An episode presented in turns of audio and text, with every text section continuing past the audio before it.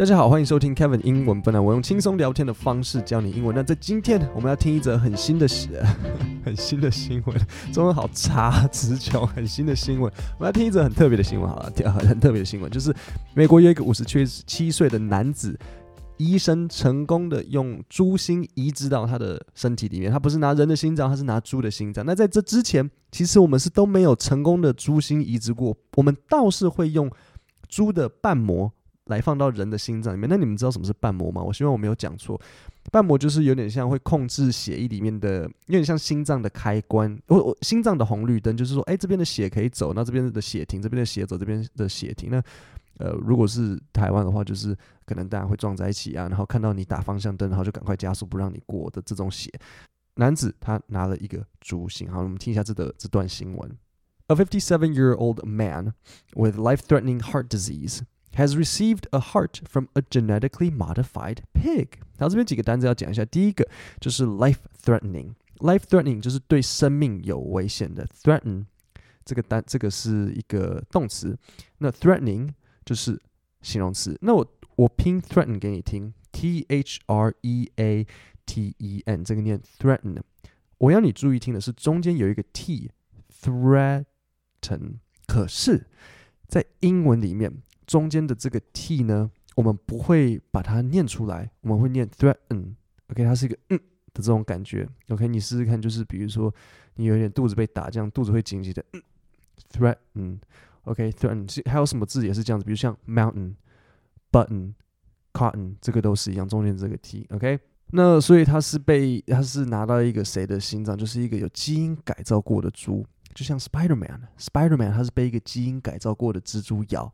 这个男生他是拿了一个基因改造过的猪的心脏。他说，from a genetically modified pig。genetically 就是基因上的，所以 genetic 就是基因。OK，it is the first successful transplant of a pig's heart into a human being。OK，transplant 就是移植，所以这是第一个成功移植猪心到人的身体里面的案例。所以这是第一个移植猪心的案例吗？可能不是啊，但是这是第一个成功的。 it creates the pulse, it creates the pressure, it is his heart, said Dr. Bartley Griffith, who performed the operation. OK，so、okay, 这里有几个单词要讲，第一个就是 pulse，然后再就是 pressure。pulse 就是脉搏，pressure 就是压力，就是有血压。It creates the pulse，就是在讲那个心脏，那个心脏有有有脉搏，那个心脏有呃可以帮它跳，就是可以有血压啊，这就是他的心脏。Said Dr. Bartley Griffith, who performed the operation. It's working and it looks normal. We are thrilled but we don't know what tomorrow will bring us. This has never been done before. Thrilled 就是很兴奋，大家看到说太好了，这个心脏会跳，当然很开心，心脏有在跳。We are thrilled, but we don't know what tomorrow will bring us. 我们不知道，我们不知道明天会带来什么，就是说我们不知道明天的情况会是怎么样，明天会不会这个心脏就突然不跳了，也是有可能啊，因为从来没有做过。This has never been done before. As of right now, there is an acute shortage of organs, and about a dozen people on the lists die each day. Some 3,817 Americans received human donor hearts last year as replacements, more than ever before. But the potential demand is still higher. 所以就是说，哎，大家有一个很严重的这个缺心脏的问题，就是说，there is an acute short shortage.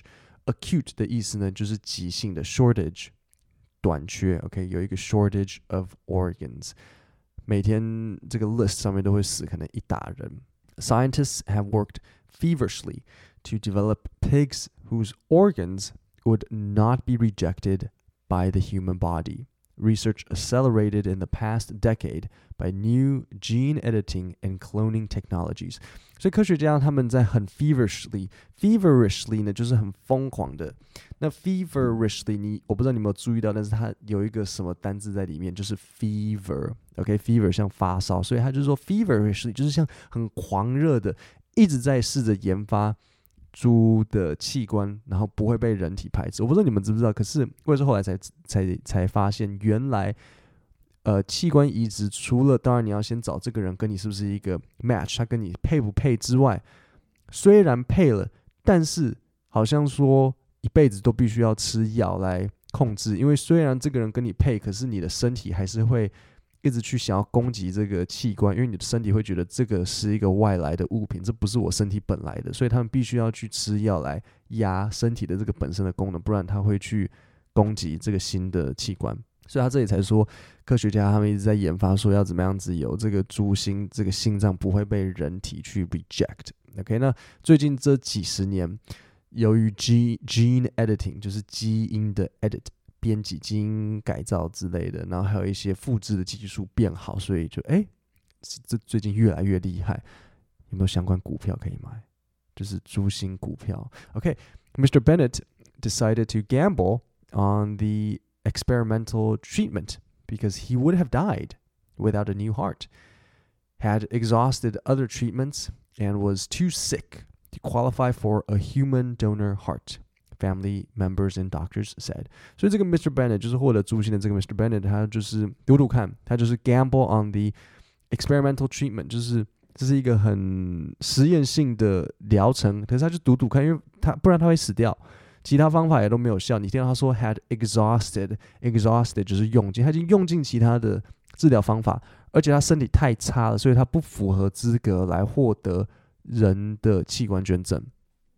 所以他们这边看起来应该是，我想他们的意思应该是说，如果你身体太烂，感觉已经哦日薄西山，我们没有要浪费一个好的器官在你身上，我们只把器官给那些有机会活的。我想这边的意思应该是这样，所以他才说。too sick to qualify for a human donor heart，他病得太严重了，不 qualify，qualify 就是符合资格。OK，那好，往下听听看。It was either die or do this transplant, Mr. Bennett said before the surgery. I want to live. I know it's a shot in the dark, but it's my last choice. 所以要么死，要么做这个 transplant，就这样。OK，那这里有一个很有趣的片语叫做 a shot in the dark。a shot a shot in the dark 就是有点像我暗中这样子开一枪的意思，就是我会不会打得到不知道，但是总是要试试看。Is my last choice.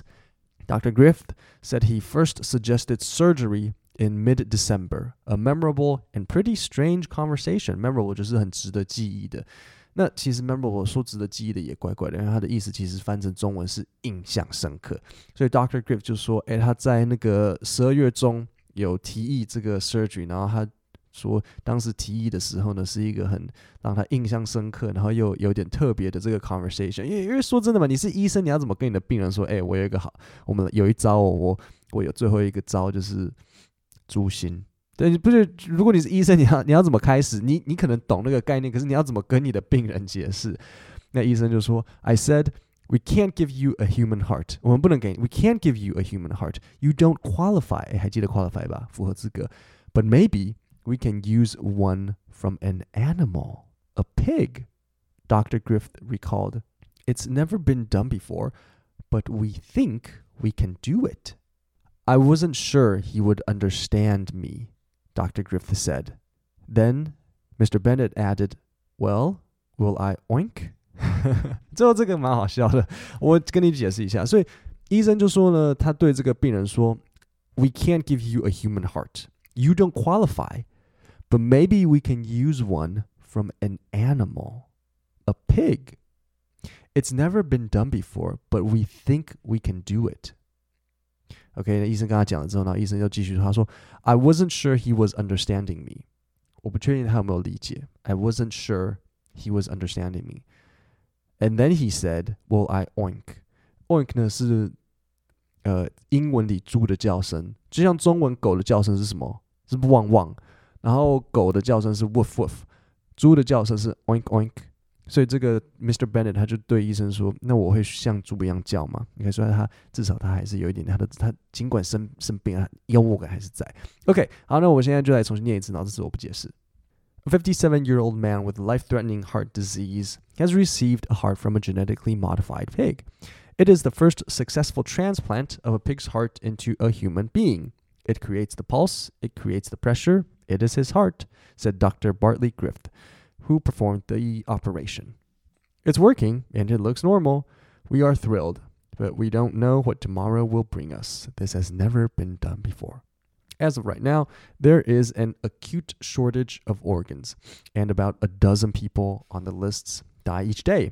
Some 3,817 Americans received human donor hearts last year as replacements, more than ever before, but the potential demand is still higher. Scientists have worked feverishly to develop pigs whose organs would not be rejected by the human body. Research accelerated in the past decade by new gene editing and cloning technologies.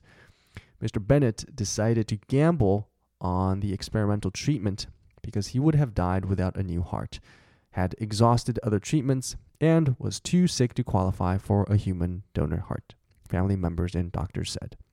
It was either die or do this transplant, Mr. Bennett said before the surgery. I want to live. I know it's a shot in the dark, but it's my last choice. Dr. Griffith said he first suggested the surgery in mid December a memorable and pretty strange conversation. I said, We can't give you a human heart. You don't qualify, but maybe we can use one from an animal. A pig, Dr. Griffith recalled. It's never been done before, but we think we can do it. I wasn't sure he was understanding me, Dr. Griffith added. Then he said, Well, will I oink? 各位，我们今天的节目就讲到这里。那我推出一个免费的英文电子报，你只要点 Podcast 下面的链接，我每周就会寄电子报给你。然后我们星期五见，今天就到这里，谢谢大家。